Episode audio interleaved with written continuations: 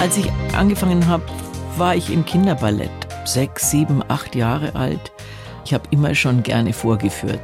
Also ich war immer ein Performer. Die blaue Couch, der preisgekrönte Radiotalk. Einer unserer Bayern 1 Premium Podcasts. Hören Sie zum Beispiel auch mehr Tipps für Ihren Alltag mit unserem Nachhaltigkeitspodcast Besser Leben. Und jetzt mehr gute Gespräche. Die blaue Couch auf Bayern 1 mit Gabi Fischer. Sie ist eine der bekanntesten und beliebtesten Schauspielerinnen, die wir hier haben in Deutschland. Mein Gast heute, Michaela May. Ich grüße Sie. Hallo. Herzlich willkommen auf unserer blauen Couch. Ja, und auch wenn wir Sie von so vielen unterschiedlichen Rollen kennen, ist bei mir in meinem Hinterkopf, wenn ich den Namen Michaela May höre, eine fröhliche Frau, eine zuversichtliche Frau, eine Powerfrau. Das strahlen Sie so aus, dieses Positive. Das ist auch Ihre Grundhaltung? Das ist auch meine Grundhaltung. Ja, ja, ich glaube, ich bin ein zufriedener Mensch und schaue mir die schönen Sachen im Leben an. Das ist schön, wenn man das sagen kann. Und noch viel schöner, wenn man natürlich vieles ausleben kann, auch in seinen Rollen. Man kann mal die Böse sein, man kann die Ausgeflippte sein, die Gute, die Mutter, was auch immer. Das kann man alles verkörpern in so einem wunderbaren Beruf. Ja, das ist der Reiz dieses Berufes, ganz viele Leben zu leben, überall in Genres reinzuschauen, es auch kennenzulernen, Fertigkeiten zum Teil zu lernen, die man gar nicht kann.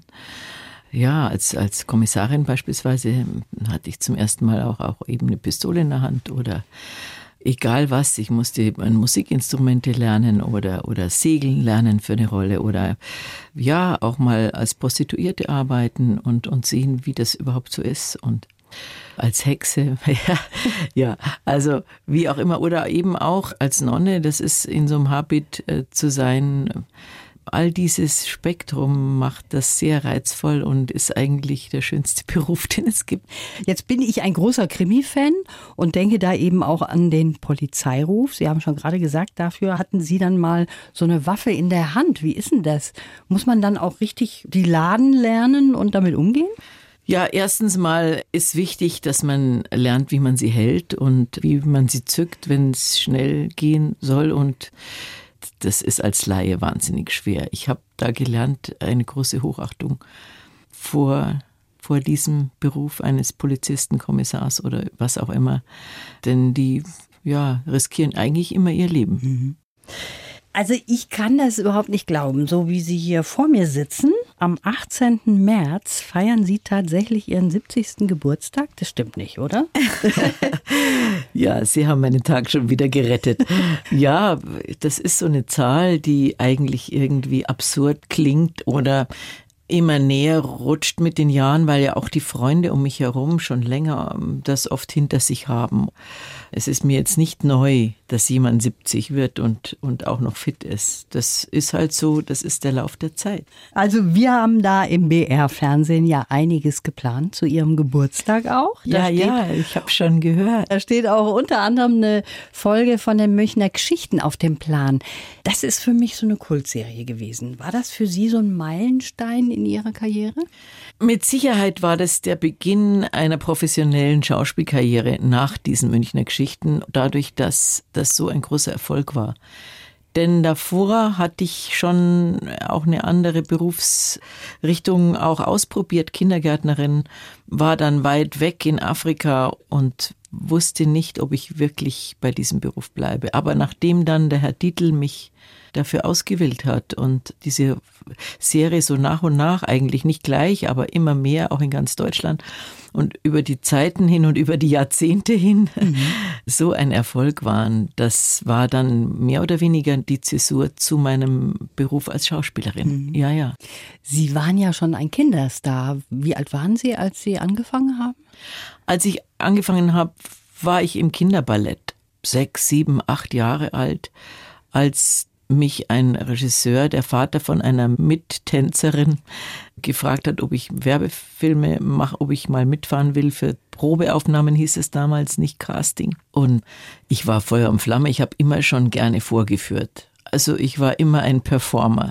Vielleicht durch meine Eltern, die bei jedem Geburtstag was vorgeführt haben und es gab immer Sketche, Lieder, Gedichte, gebastelte Sachen. Es war nie ein Geburtstag nur mit Happy Birthday oder, oder ein paar Geschenken. Es waren immer persönliche Aufführungen. Mhm.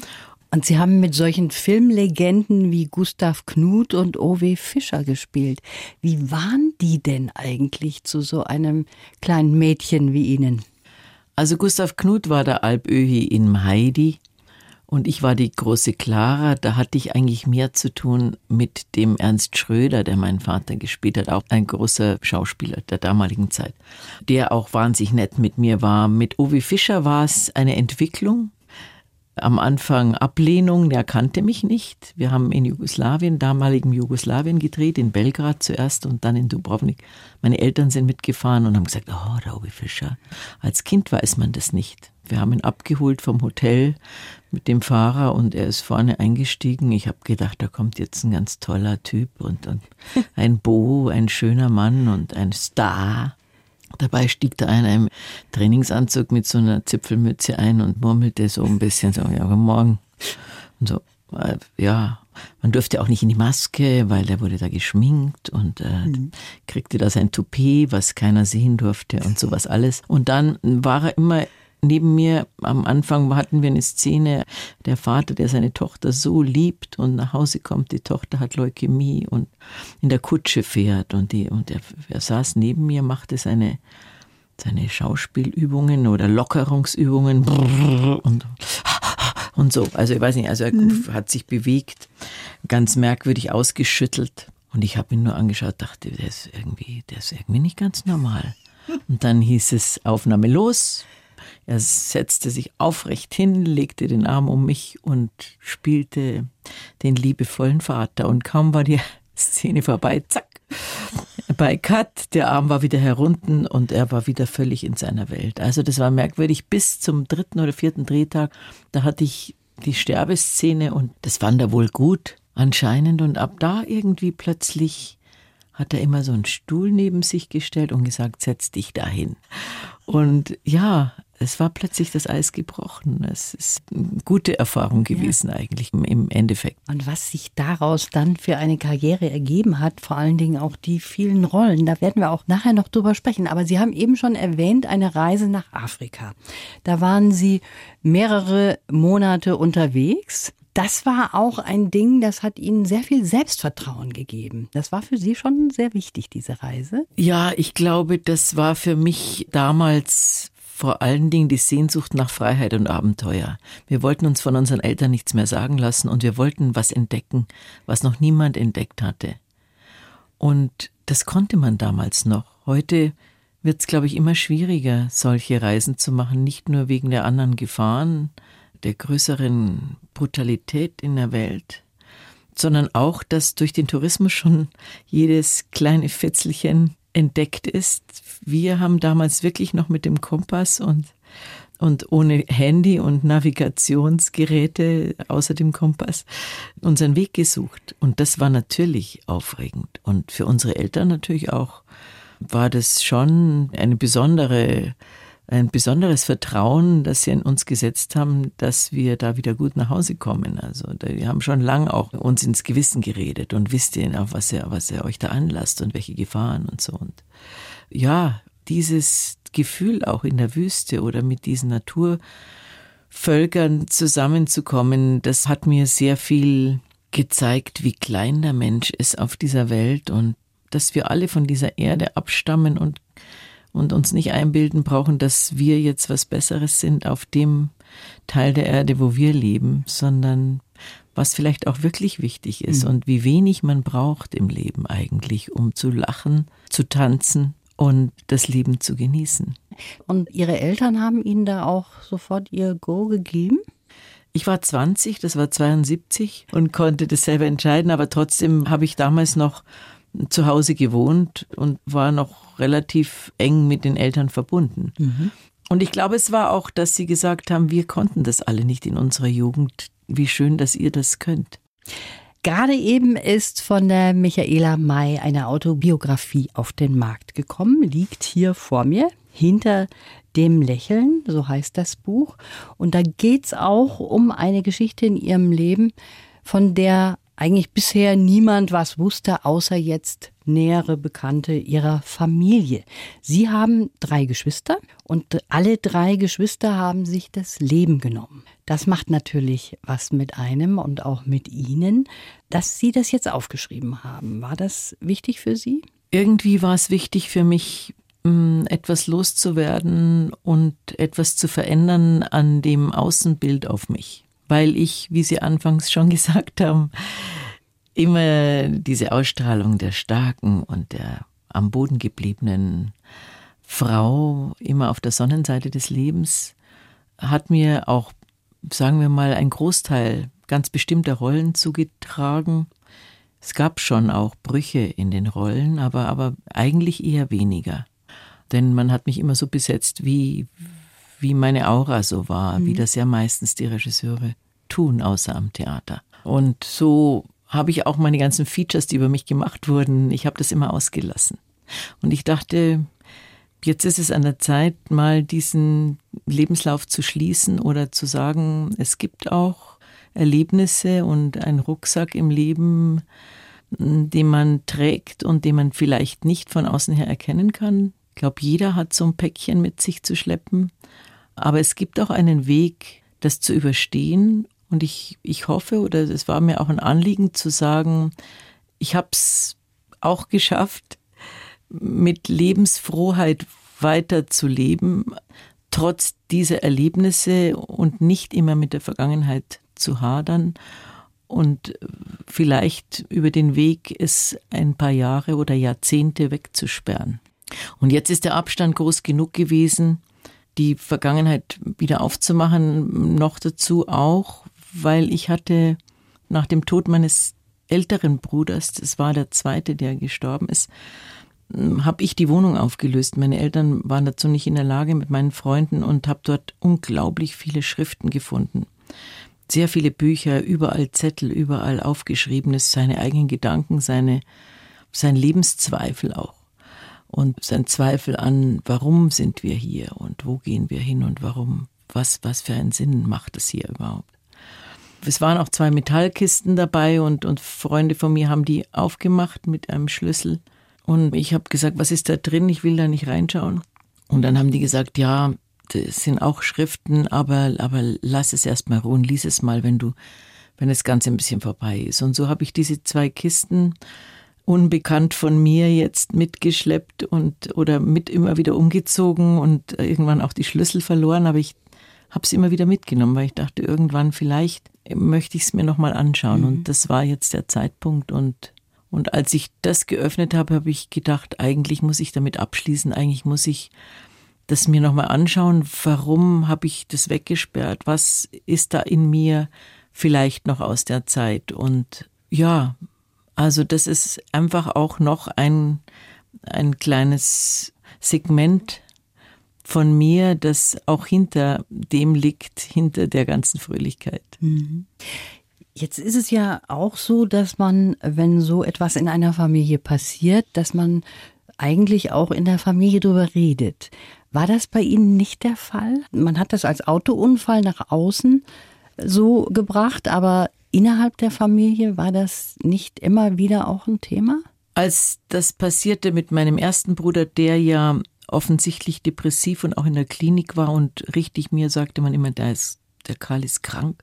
Und ich damals zwölf Jahre alt war und gar nicht begriffen habe. Also hm, Depression, dann kam schon das Wort Schizophrenie. Als mein Bruder plötzlich nicht mehr auffindbar war, also so fing das an mit dem, mit dem ersten Tod, war schon dass man zu Hause möglichst wenig immer drüber reden wollte, bei jedem Anruf oder so, die Angst auch, man könnte jetzt erfahren, wo er ist, was ihm passiert ist.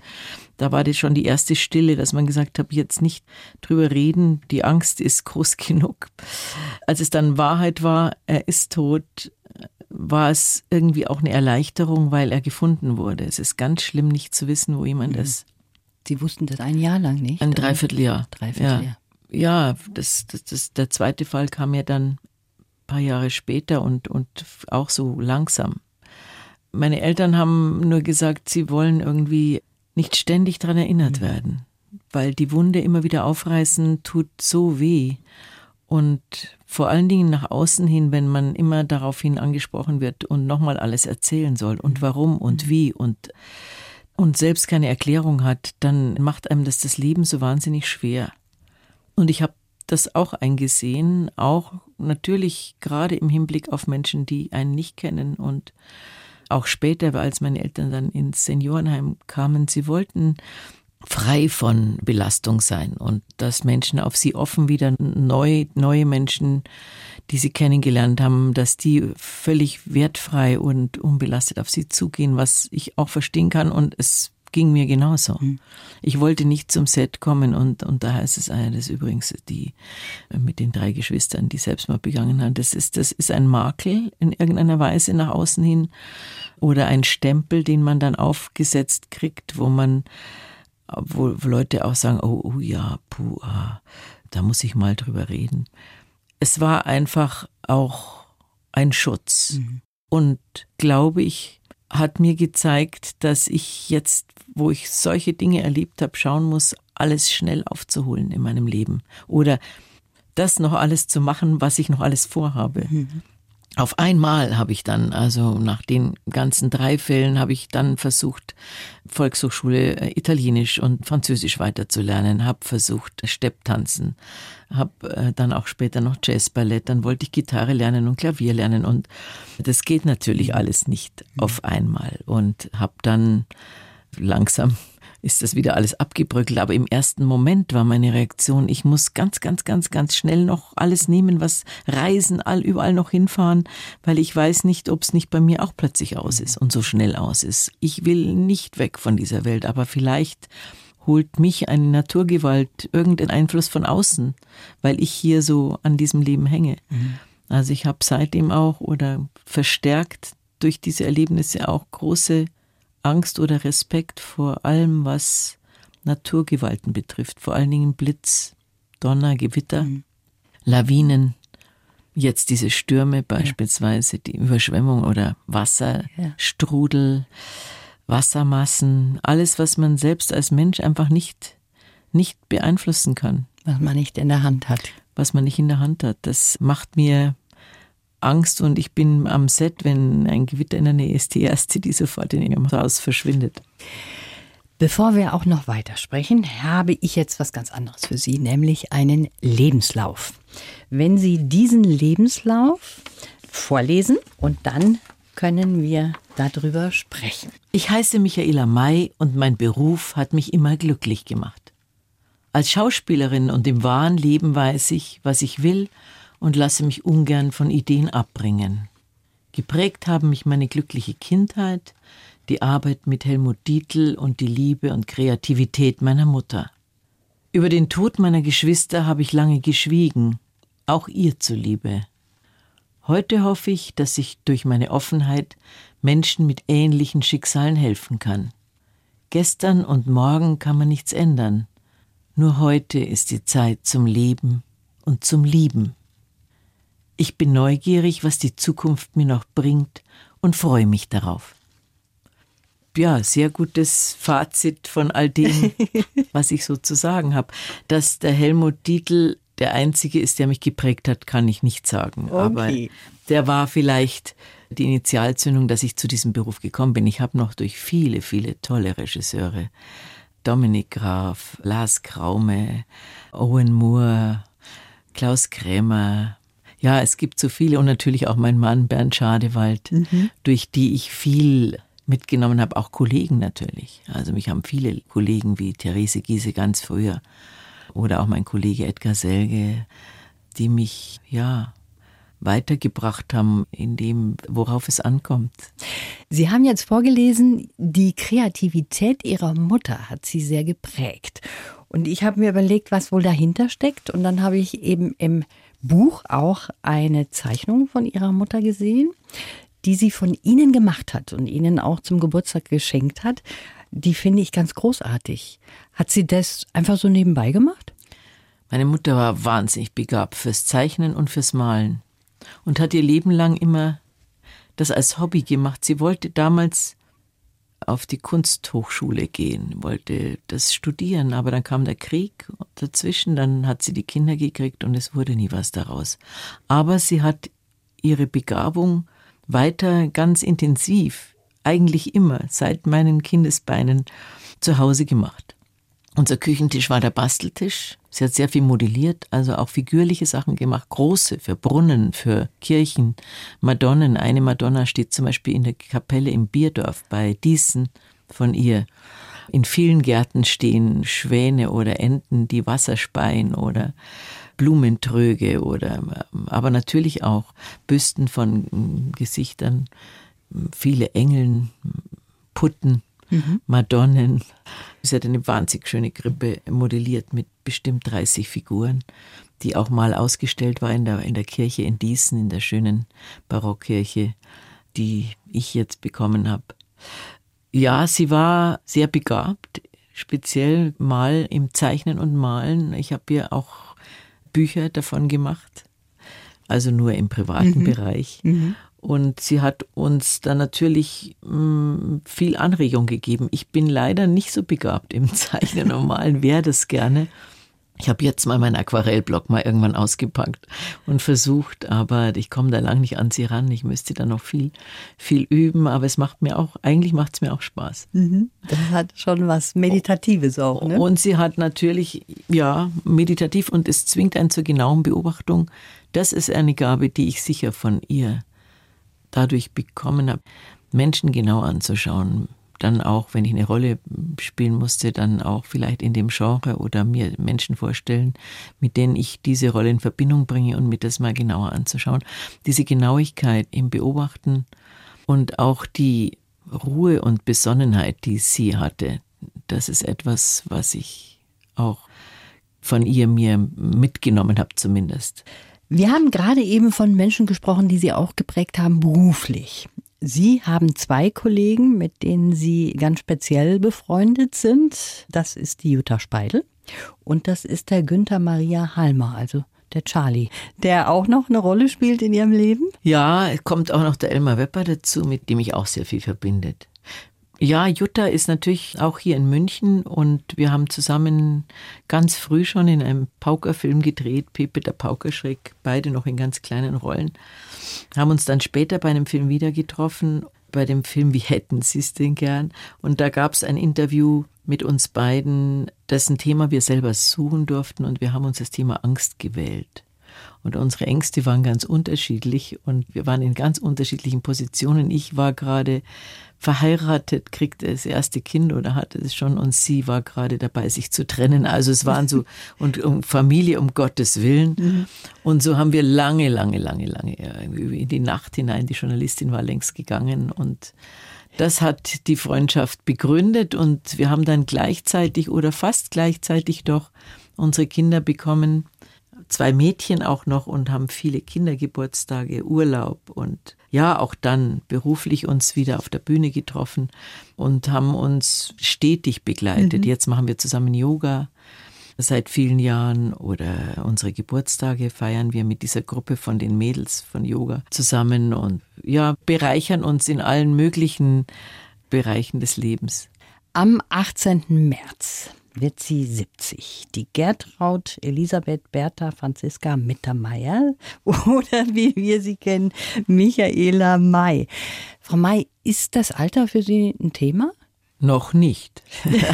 ich bin noch gesund und kann eigentlich ziemlich alles machen, was ich mein ganzes Leben lang gemacht habe. Mhm. Vor allen Dingen spielen, nicht mehr so schnell manche Dinge machen, wie äh, kann ich mehr so Tennis spielen. Ich habe mir die Achillessehne verletzt, so dass ich nicht mehr so gut stoppen kann beim Tennis. Und wenn, dann wollte ich immer alles ziemlich gut machen. Ich war dann schon ehrgeizig. Beim Skifahren ist es ähnlich. Ich gehe lieber Schneeschuh, als ich Skifahre, nur mit meinen Enkelkindern. Jetzt vielleicht fahre ich wieder ein bisschen runter. Aber ich war, wenn, immer doch relativ rasant auf dem Berg. Und wenn das dann nicht so rasant ist, macht es mir nicht so viel Spaß. Dann lieber gleich ganz langsam mit Schneeschuhen.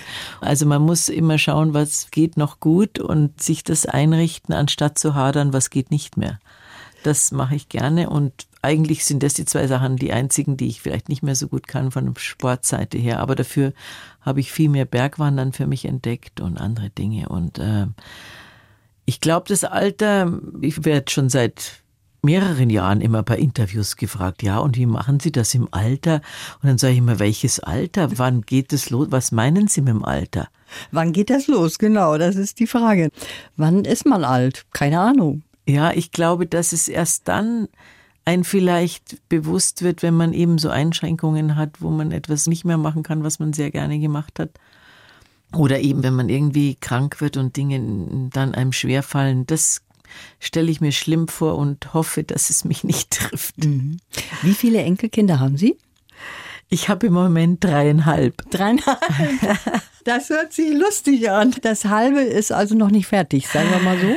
Ja, ja, ja. Das halbe wird gerade noch gemacht oder fertiggestellt und die drei Enkelkinder sind in London und eins wird dann jetzt hoffentlich gesund und munter dann in München mit mir sein. Mhm. Enkelkinder sind natürlich was ganz Tolles. Das ist schon was Besonderes, finde ich, wenn man nicht die volle Verantwortung trägt und doch auch so ein bisschen mehr verwöhnen kann und dann vielleicht so manche Linie überschreiten darf als Oma, oder?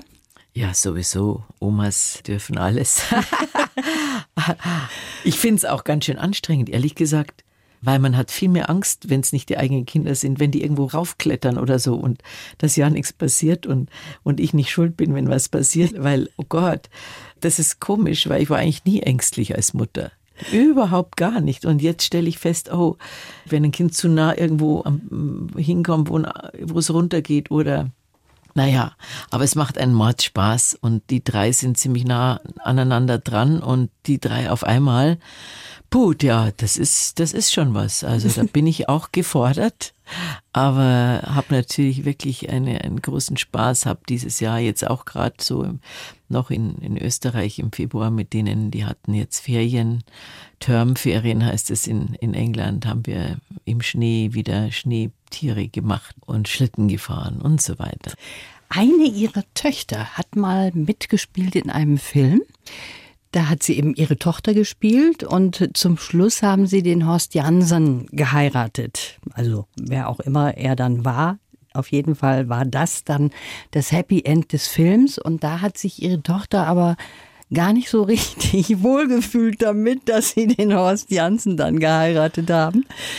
Ich muss dazu sagen, dass beide meine Kinder zufällig dazu gekommen sind. Ah. Die haben beide gespielt und ja, eine befreundete Regisseurin, die Heidi Kranz, wusste, dass ich zwei Kinder habe und in dem Fall von der Serie Zwei halbe sind noch lange kein Ganzes, hieß diese Serie in Berlin, hat sie gesagt, du hast doch genau ein Mädchen in dem Alter. Und dann habe ich gesagt, ja, aber die ist sehr schüchtern, also wenn du willst, probier mal.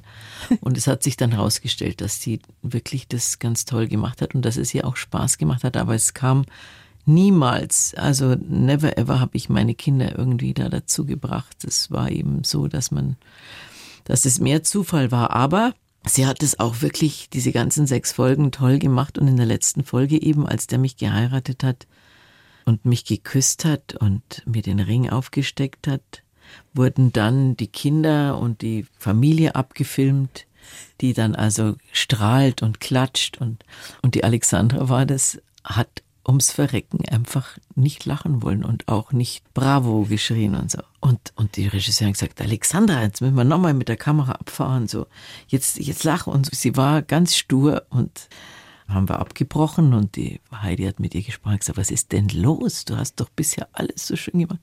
Dann hat sie gesagt, ich will nicht, dass die Mama den Horst heiratet und, na, und auch noch küsst.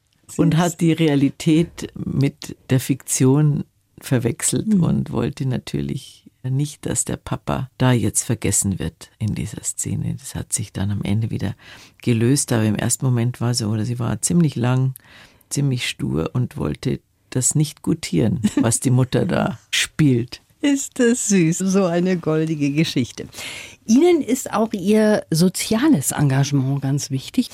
Ich weiß, Frau May, dass Sie bei den Sternstunden immer dabei waren. Ich weiß, dass Sie auch ein großes Herz haben für die SOS Kinderdörfer. Und zusammen mit dem Elmar Wepper, da engagieren Sie sich jetzt für einen Verein, der heißt Redler. Was ist das für ein Verein? Mein Hauptbaby, das muss ich jetzt sagen, ist eigentlich, dass ich seit vielen Jahren mache, ist eigentlich die Mukoviszidose. Mhm. Kinder mit Stoffwechselerkrankungen, die wirklich einen schwer, schweren Kampf mit dem Atem haben. Und ich habe mich für dieses Engagement habe ich am meisten Zeit verwendet und auch bin ich am längsten dabei, weil ein, ein Junge in der Nachbarschaft diese Krankheit hat und ich bis heute weiß, was es bedeutet und wir haben da schon aber sehr viel erreicht. Aber kurz vor Corona kam der Elmar auf mich zu und ähm, fragte mich, ob ich nicht mit ihm zusammen noch einen Verein unterstütze, der gerade gegründet wurde. Redler heißt rückwärts gelesen Alter. Und es geht um Senioren, die einsam sind und um einen Verein, der versucht, diese Einsamkeit aufzubrechen durch Patenschaften, die übernommen werden von Leuten, die sich melden, die Zeit haben, um alten Menschen, mit alten Menschen zu sprechen, sie spazieren zu führen, mit ihnen ins Kino zu gehen, Musik, in Konzerte.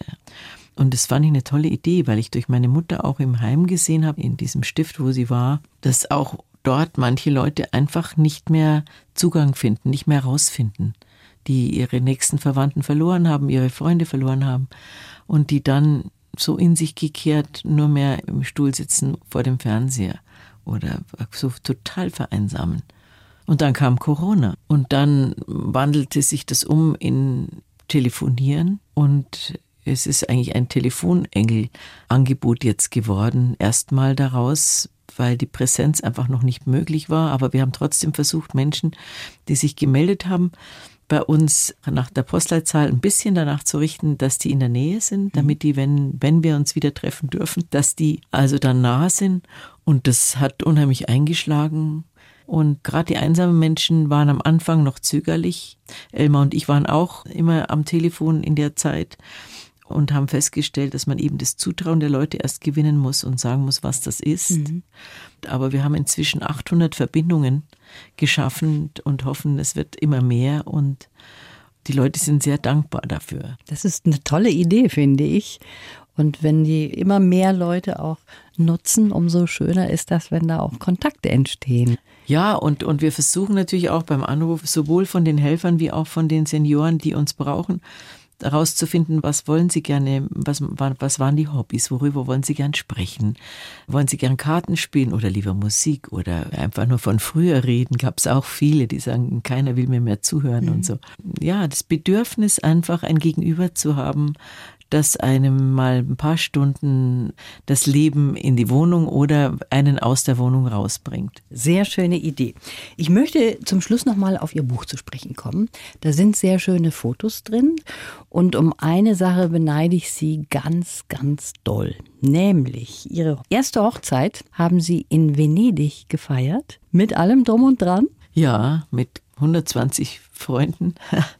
Das war 1980 und wir haben in Municipio, das ist beim, bei der Rialto-Brücke, geheiratet. Das war eine standesamtliche Hochzeit, weil wir eben unterschiedlicher Konfession waren und es damals auch nicht möglich war, da zu heiraten. Und ähm, haben dann die Feier auf Torcello gemacht im, in der Locanda Cipriani bis in die Nacht hinein und sind dann mit den Schiffen wieder zurückgefahren. Ja, das war Großartig, ja. Sowas zu erleben ist schon sehr toll. Durch Ihren Beruf haben Sie sehr viel Glück erfahren, zum Beispiel auch im Privaten. Ihren zweiten Ehemann haben Sie kennengelernt durch den Polizeiruf eigentlich. Der war ja. da Regisseur. Der hat die Folge Der Vater gedreht, war glaube ich der sechste oder siebte Film. Und da habe ich ihn kennengelernt, ja. Und auch die Hochzeit war ganz toll. Die war in Griechenland auf einer Insel, ganz klein mit meinen Kindern und den engsten Freunden. Wir waren nur 16 Leute, zwei Buzuki-Spielern, einem Popen und dem Bürgermeister von Simi, der uns getraut hat. Das war auch ganz wild romantisch in einer Bucht, wo man nur mit dem Schiff hinkommt. Ist das von Ihnen ausgegangen, dass das an so schönen Orten jeweils stattgefunden hat? Nein, das habe ich jedes Mal, haben wir das zusammen geplant. Und Venedig war der Sehnsuchtsort auch ein bisschen meines Ex-Mannes, der Hemingway sehr, sehr verehrt hat und den Roman über den Fluss und in die Wälder gelesen hat von diese alte Romantik. Und Venedig ist natürlich eine so besondere Stadt, ja. wie es nirgendwo auf der Welt gibt und von uns auch nicht so weit weg. Und mit Griechenland, das habe ich mit meinem jetzigen Mann, mit dem Bernd kennengelernt, als ich mal auf Rhodos gedreht habe, haben wir einen Segeltörn, ein Schiff uns gechartert und haben diese Bucht entdeckt. Und da hat Bernd gesagt, wenn wir heiraten, dann heiraten wir in dieser Bucht. und wir mussten dann im Rathaus heiraten, aber haben dann dort gefeiert. Und ja, also das war so seine Idee, auch von weit weg von Trubel und auch irgendwie ganz klein. Das war auch schön. Ja. Beides war, möchte ich nicht missen. Und ja. auch beide Männer möchte ich nicht missen. Das ist sehr schön, wenn Sie das so sagen. Wie ist das mit Ihrem 70. Geburtstag? Haben Sie sich schon irgendwie was vorgenommen? Also nach dem Feiern, glaube ich, ist niemanden mhm. derzeit, sowohl durch Corona wie auch jetzt die politischen Umstände mit der Ukraine, das bedrückt einen so sehr, dass Feiern gar nicht irgendwie ansteht, sondern eigentlich eher Besorgnis und was kann ich tun und wohin führt es und es lähmt einen. Egal welcher Geburtstag ansteht, das ist so unwichtig geworden jetzt. Trotzdem möchte ich noch mal darauf hinweisen, am Samstag im BR Fernsehen ein Abend mit Ihnen mit folgenden Filmen: Der Traum Ihres Lebens und danach die beiden Teile von Die göttliche Sophie am Montag die Lebenslinien mit Ihnen und danach auch eine Folge nochmal von den Münchner Geschichten. Das ehrt mich sehr und freut mich auch sehr. Ich bedanke mich, dass Sie hier waren. Das war sehr schön mit Ihnen. Alles Gute Ihnen, Frau May. Ganz vielen Dank Ihnen. Ja, hat mir auch Spaß gemacht. Die Bayern 1 Premium Podcasts. Zu jeder Zeit, an jedem Ort. In der ARD Audiothek und auf bayern1.de. Bayern 1 gehört ins Leben.